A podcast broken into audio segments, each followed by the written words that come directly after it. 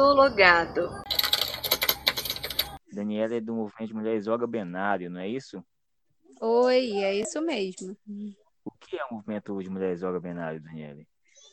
O movimento de mulheres Olga Benário é um movimento feminista, marxista, classista, que organiza as mulheres para lutar pelos seus direitos, é, contra o machismo, contra o patriarcado e pelo socialismo, porque a gente acredita que a luta das mulheres faz parte, né, está ligada com a luta de classes diretamente, e a gente precisa libertar todos os trabalhadores para poder libertar de fato todas as mulheres.